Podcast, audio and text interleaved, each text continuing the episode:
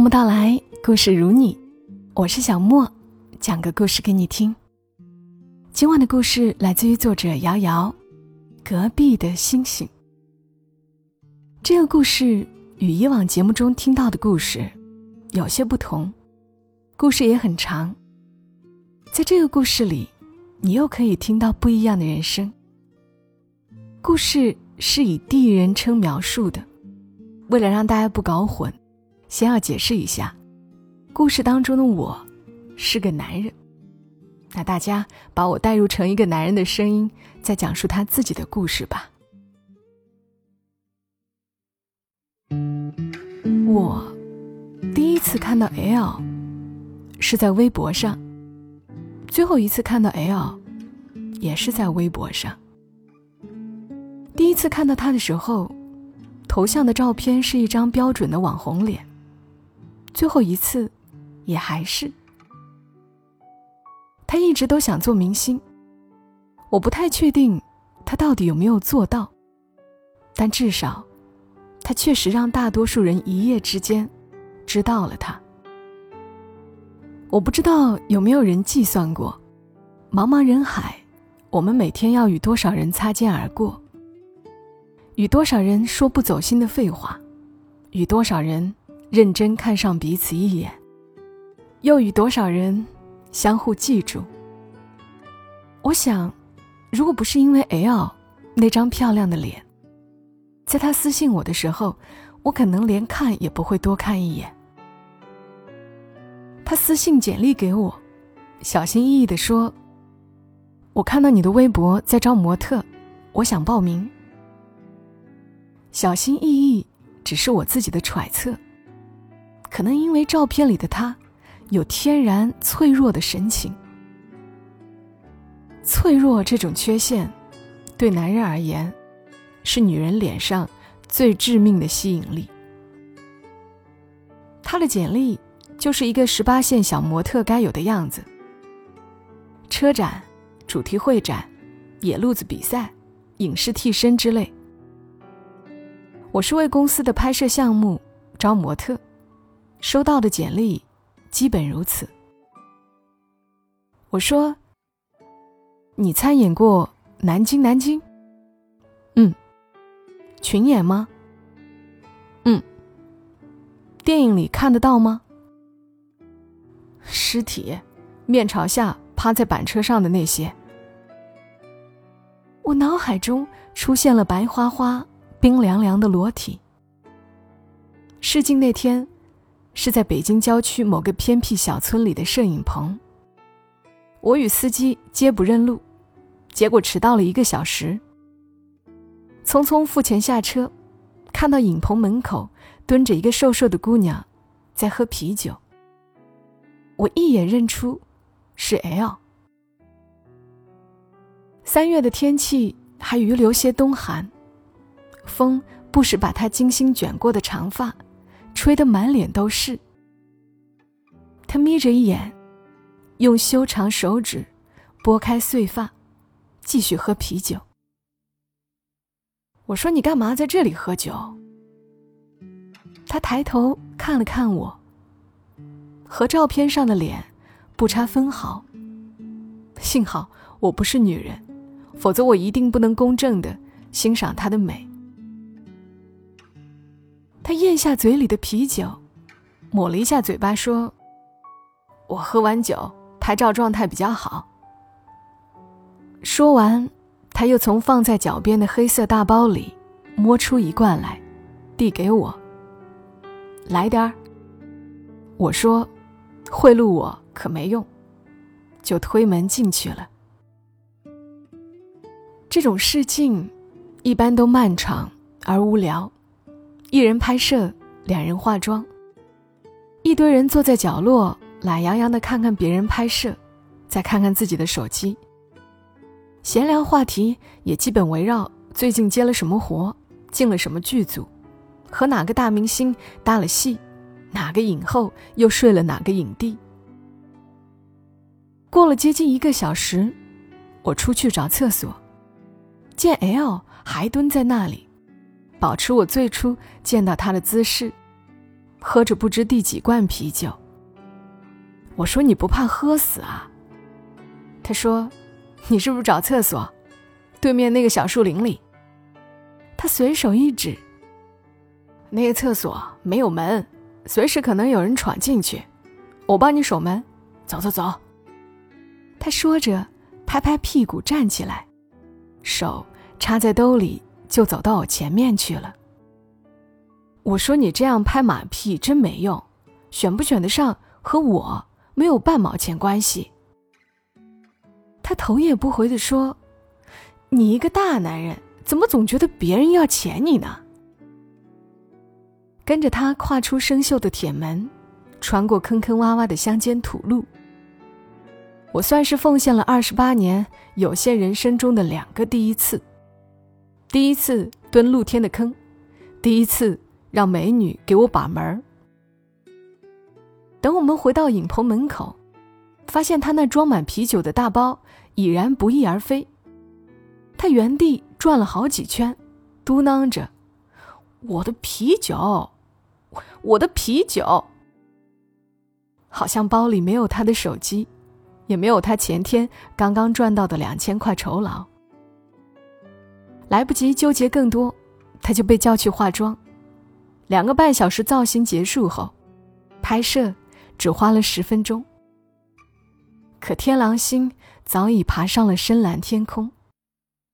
影棚大门在我们身后锁上时，我说：“为了表示歉意，请你吃饭吧。”他不可思议的睁大眼睛：“歉意？毕竟因为我破了财，不是？”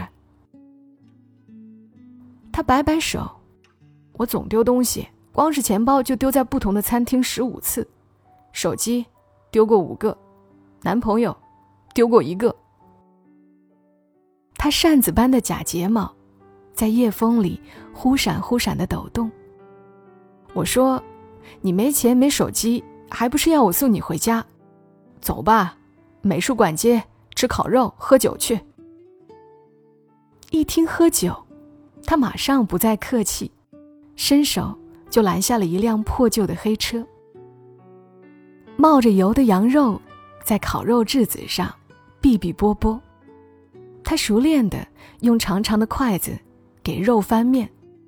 我敲开啤酒问他：“为什么做这行？因为长得好看，所以想靠脸吃饭。”他很认真的说：“我想当明星。”我推了一瓶啤酒给他，他不满的说：“你干嘛不问我为什么想当明星？”还能为什么？名利双收呗！别跟我说什么演戏是你的梦想，你只想做一个好演员。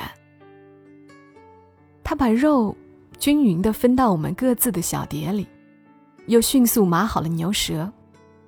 他说：“我想被人喜欢。谈恋爱啊，你男朋友肯定特喜欢你。”他白了我一眼，喝了口酒。直接抬起一条长腿，踩在凳子上。你会不会奇怪，为什么女生总结伴去厕所？我也奇怪，因为我从来没有过。上学的时候，我就发现，在一个新的群体中，大家会迅速组成各自的小团体，并选择出共同喜欢与讨厌的目标，而我，却一个角色都得不到。我试着主动交朋友，但总为别人付出又不符合我计较回报的性格。后来我就研究那些被众星捧月的女孩，好看是吗？我就学化妆；不能笨是吗？我就努力背书；性格好是吗？我就不刻薄不发火，还是不行。其实，我不想做那个月亮。能做被路人们抬头看见的星星，就可以。我漫不经心地说：“那只是因为你太漂亮了。”嗨，你根本不懂。他叹了口气。你看，那些明星，被陌生人疯狂喜欢，被骂了有人维护，委屈了有人鼓励，我也追过星，我也收集过某个明星的所有照片，贴在一个本子上，再寄到他的公司。能让我这样，他是不是很幸福？我也许不懂，却相信他说的是实话。我说：“那你有没有想过，当明星被骂的时候，可比你不招人喜欢惨多了？十个人里九个骂我，一个喜欢我，那一百万个人里就有十万个人喜欢我，值了。绝对数量和相对比例，到底哪一个更重要呢？至少。”他脸够好看，脸皮也够厚，就足够了。我只能举起酒瓶和面前的漂亮姑娘，砰的撞在一起，说：“祝你美梦成真。”这家人气火爆的质子烤肉店，拥挤狭小，食客们挤作一团，背靠背，肩贴肩，邻桌嘴里的话，后桌也能听得清清楚楚。爱恨情仇，落魄成功。我想今晚酒足饭饱回家之后，他们或许都会说起有个想当大明星，说起话来口无遮拦的蠢姑娘。事实证明，愧疚感才是维系人与人之间往来的最紧密纽带。如果不是觉得 L 的手机是因自己才惨遭偷窃，从而无法及时联系他。告知选角结果，那么我一定不会拿着合同在他楼下等。L 住的小区租金不菲，一室厅也要七千元左右，可见这个小模特还是很能赚钱的。之所以这么了解，是因为前女友去日本之后，我亲手帮他把房子租出去。异国两年，我们都发觉再见面。比不见面尴尬，电话视频成了恼人的任务，又因背负对彼此的责任而压抑自己面对其他异性的身体冲动。终于，他说：“帮我把房子卖了吧，我不回国了。”那一刻，我们两个或许都觉得如释重负。爱情走到这一步，不温不火，不怨恨，也不知该不该庆幸。那栋房子卖了八百万。后来我再想起他，最先想起的，总是那串长长的数字。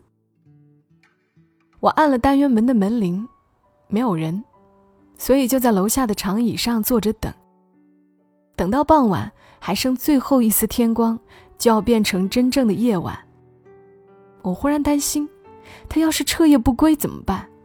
也不是没有这种可能。他们的生活，除了拍片到天黑，就是喝酒到天亮。就在我犹豫要不要继续等时，单元门从里面打开，L 笑盈盈的脸探出来。还真是你呀！你在家？我在六楼摄影师家拍片呢，刚拍完往下看，觉得像你就下来了。姑娘，你得尽快买手机。我说着，把合同送到他鼻子底下。他则露出一脸见钱眼开的笑容，晃了晃手里拎着的星巴克纸袋，上来喝杯咖啡。来来来，这邀请就好像来自胡同里一起长大的隔壁大妞，好像我们已经认识了很久，没什么可见外，也没什么好尴尬。只是他推开门的瞬间，吓了我一跳。光秃秃的房间里，堆满了打包好的牛皮纸箱，还有几件孤零零的家具，都被擦拭过。我跨过那些从邮局买来的统一规格的纸箱，坐在沙发上。L 递给我一杯拿铁，摸出一支笔，就签在了合同落款处。太阳。刚刚落下去，天空余留的那点灰白，映照在 L 的脸上，显得混沌而柔和，像模糊处理过的后期人像。面容这么细腻的姑娘，却生就一副这么潦草的性格，我说：“你都不看看条款，不怕吃亏吗？有钱就行。”他抬手把合同丢还给我。房东突然要把房子收回去，给他儿子结婚用，退了我半年房租，下周就要动工装修。我找了足足两天也没有合适的房，再找不到，就该露宿街头了。七千预算租房，你会找不到合适的地儿？他犹豫了一下，略显为难的说。现在预算三千以内，缺钱。虽然我很想脱口而出“你怎么会缺钱”，但还是给咽了回去。谁还没有点自己的小秘密？我放下咖啡说：“住得远一点，介意吗？”他的眼睛里又露出了那种见钱眼开的光芒。五环外的老式小区，六层，无电梯。L 带着他的纸箱子，搬到了我的隔壁。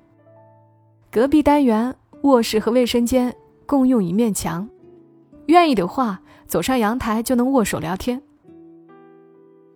那是两天后，我下班回家，听到卧室的墙壁被砸得咚咚响，就知道是他已搬过来。我连忙跑上阳台。果然，L 正笑嘻嘻的趴在护栏上。去帮你收拾收拾。都整理完了，过来吃饭呀！我叫了外卖，谢你给我工作又给我房子。别说到好像我都有钱到能包养你了似的。L 扬起脸，哈哈大笑起来，像风吹起他细长的黑发，在脸上交织出明灭的光影。那个笑容，后来总是一再被我想起，连同他身后那稀疏的几颗星辰。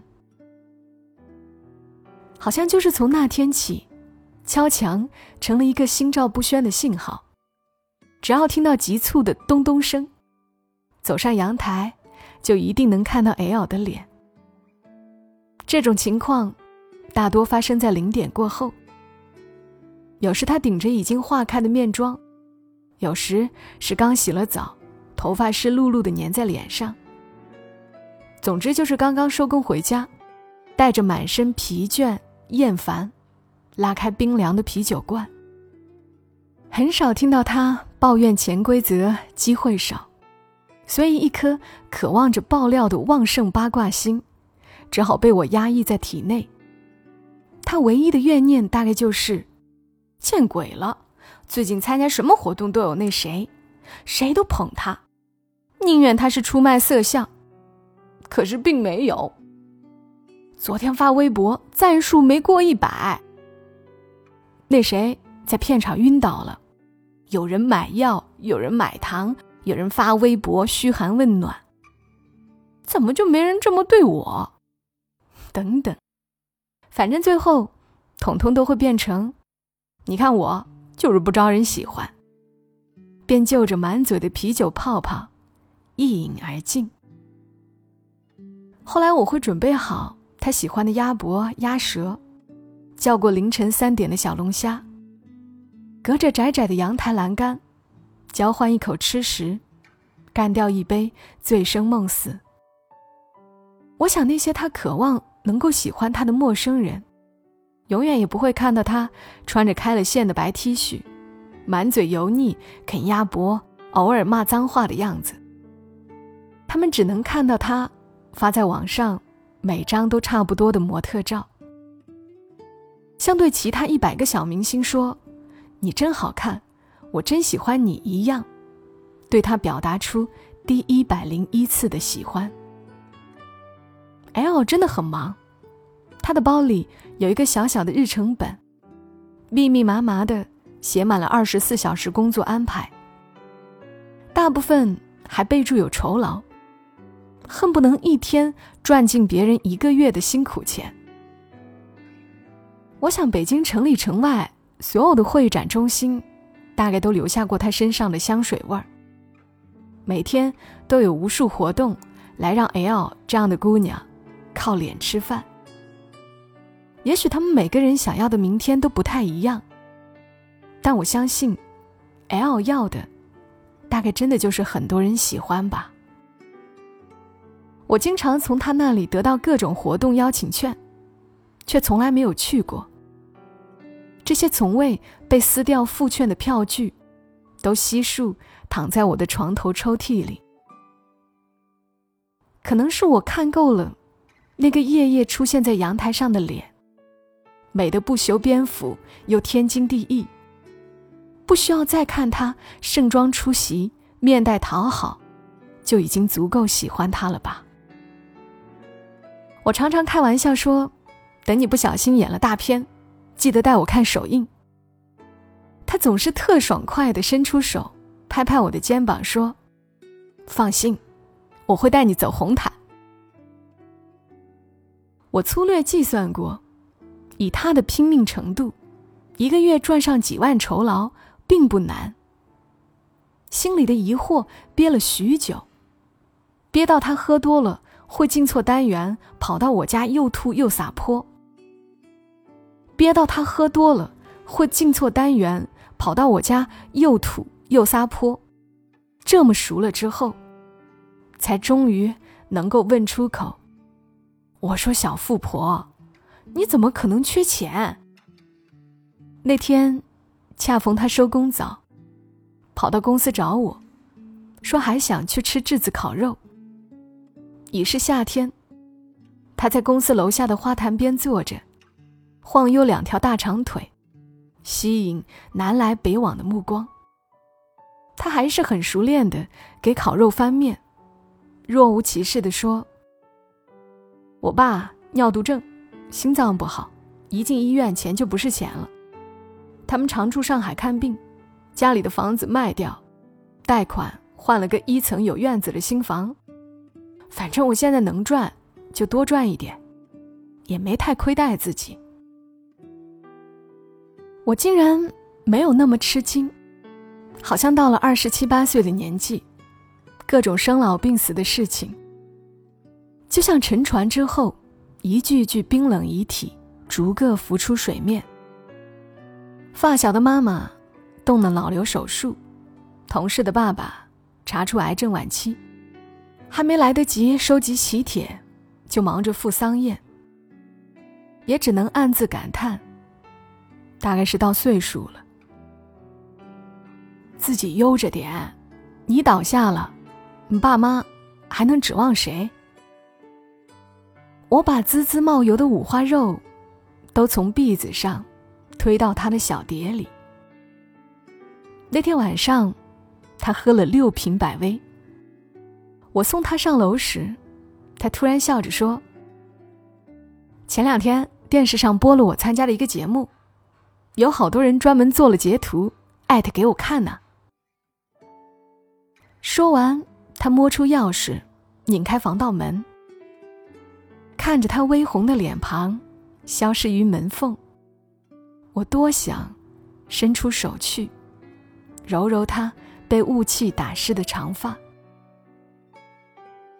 躺在床上，隔着不太厚实的一堵墙，我能听到隔壁房间传来各种各样的声响：哗哗水流冲过管道。拖鞋摩挲地砖，还有隐约的窸窸窣窣。这些声音在深夜里被发酵，充斥我呼吸的每一寸空气。我闭上眼睛问自己：我要什么时候告诉他，我很喜欢他呢？入夏之后，他常去外地，兰州车展站一周，杭州漫展。站一周，重庆剧组跟半月。每每这样的夜晚，我安静的躺着，心里有说不出的空旷。那些与 L 有关的琐碎动静，好像已经成为了我自己的一部分。从重庆回北京的当天，L 就去参加了一个古装剧选秀。万没想到，我顶着烈日。从南四环帮他取了提前订好的纯白汉服，又在孤悬的满月下，扛着不省人事的他回家。已是凌晨两点，手机忽然蜂鸣，我猛然惊醒，一看，是 L，便连忙接起。结果传来陌生女人的声音：“我们在三里屯 V Plus，L 喝醉了，我们都不知道他住哪儿，等下还有局。我看他通话记录里都是你，她男朋友吧？”我也不知道自己为什么特别自然就说了是，然后叫了一辆黑车，直奔二十公里外的三里屯。直到车停在 V Plus 门口，我满眼奇装异服、妖魔鬼怪时，都无法相信，L 这酒鬼，竟然也会喝死过去。可我确实看到 L 人事不省的坐在地上，背靠粗糙外墙。几个同她一样穿古装的女孩围在她身边，不时和进进出出的男人们眨个眼，比划个手势。我看着烂醉如泥的 L，还穿着我中午给他送去的汉服，松松散散隆起的发髻上，有一样雪白的缎带。我走向他，心里有一种深深、深深的无力感。酒吧街嘈杂的音乐在车后渐次消匿。司机不断从后视镜里打量古装的 L，因为喝醉，他的身体很沉，没有说胡话，没有打鼾，一直安静的昏睡着。我背他走在老旧的小区里，走过昏黄路灯下碎裂的树影，他衣袂轻扬的影子，像水一样。包裹住我的影子。我背他上楼，放他在床上，脱掉他十三公分的高跟鞋，拧开床头的加湿器，最后关上了卧室的门。第二天早上，我热了蜂蜜牛奶，煎了鸡蛋和吐司，留在餐桌上，便去上班了。和客户开了一整天的会，终于在下班前能打开手机。看看未读消息。好吧，我承认，我可能只是想看看 L 有没有联系我。果然，他说：“真不好意思，害你没睡好觉。我去上海了，我爸换肾之后排斥反应严重，现在要二次换肾，我得连人带钱一起去。回来请你吃饭。”我说好。替我问好，照顾好自己，需要我就告诉我。我大概可以想象出，L 在医院忙得焦头烂额，却没能想象到，直至秋日，我都没能再见到他。在上海陪爸妈做手术的他，依旧不断接活，时不时又要回老家操心新房装修。虽然生活已经火烧眉毛的不成样子，微博上的他还是每天发发岁月静好的自拍，和同样渴望成名的一众网红们相互转发赞美。只有在每天我打过去的电话里，他才会说：“花钱像在花冥币，很多换肾排斥都是慢性的，我爸的心脏经不起折腾。”总之就是一辈子提心吊胆吧。但他从来没有哭过，甚至也没有太沮丧过。他说话的样子，总有些若无其事。而他终于回北京，开始二十四小时连轴转的生活时，我却被派去了深圳的甲方公司。还好，只需一个月，项目收尾，我就能在秋天结束前回去。我想，那时我一定要告诉他，我是喜欢他的，很喜欢。这句话，我终于没能对忽然闯入我人生，又飞快离开的 L 说出口。所以后来我变成了一个没有拖延症的人。快回京前，连续三天，我打 L 的电话都是关机。虽然有点着急，但也知道他经常连夜拍戏、拍平面，都是顾不上充电的。我不认识他周围的任何朋友，甚至他到底有没有所谓的朋友也一概不知，所以，我无从寻找，只好等他自己出现。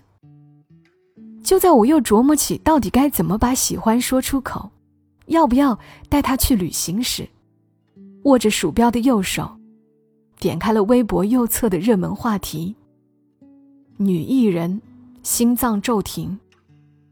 L 的名字瞬间填满宽大屏幕，我的大脑则一片空白。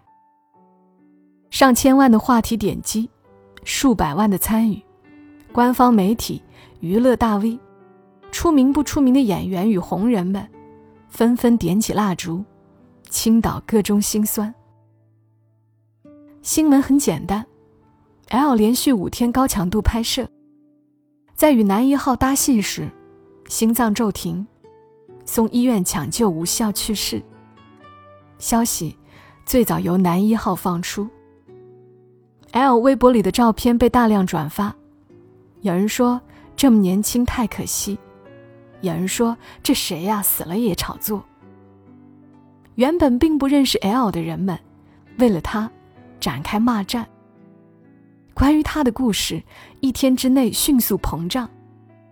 有人说他先天性心脏病，有人说他到处选秀无下限，有人说他不知睡了多少导演、制片、广告商，有人说他私生活糜烂，也有人说她是凤凰女。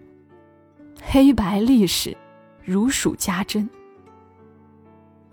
忽然之间，世界上好像冒出了许许多多熟悉他的人。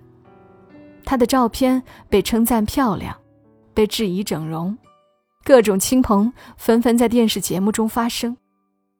她最后一条微博下有十几万根蜡烛，十几万条留言：“姑娘，你很漂亮，天堂没有疲惫，我们记得你，我们喜欢你，喜欢你，等等。”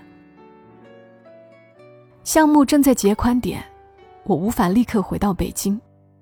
可是，即便回去，也不知道自己可以做些什么。我无法相信他已经不存在于这个世界上，甚至也无法找到任何一个人去质问一声为什么。三天后的夜晚，风吹散雾霾，深蓝夜空，繁星闪烁。我把行李放在楼下，直奔 L 的房子。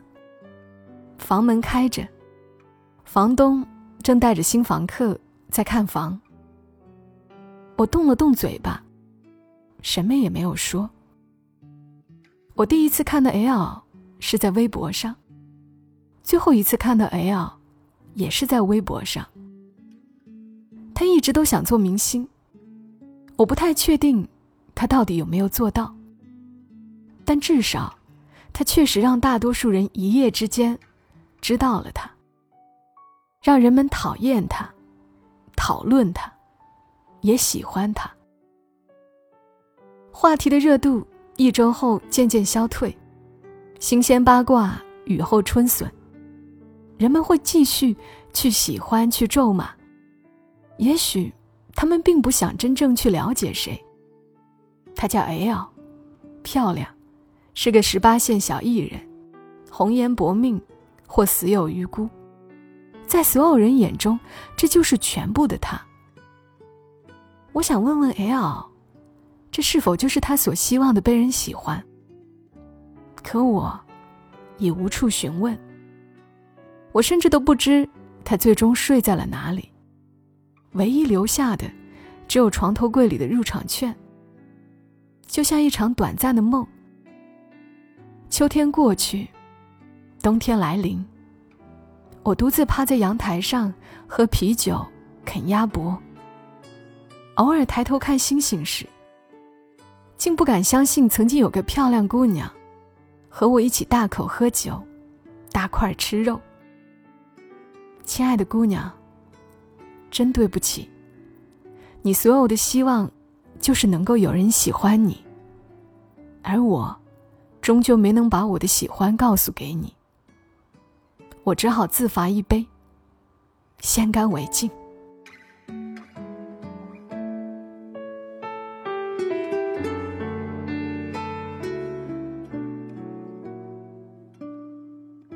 好了，故事读完了。我一直记得瑶瑶笔下的这个故事，那种遗憾的感觉，深深的无力的感觉，挥之不去。昨天读到一首诗，是作者陶陶写下的：“活着的时候，要尽情爱才好。”你想啊，死了的时候就写某某几岁，干什么的，没有人会写你爱过谁。所以，喜欢一个人，说出来会少点遗憾吧。毕竟，谁不希望自己是让人喜欢的呢？我是小莫，这里是默默到来。谢谢你听到我的声音，也谢谢作者瑶瑶的授权播出。如果你也喜欢他笔下的故事，向你推荐他的书：短篇集《失眠症患者的夜晚》，长篇小说《天冷就回来》，还有另外一本《郑重其事的每一天》。另外。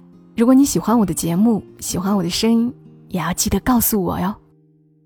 祝你一夜好眠，小莫在深圳和你说晚安。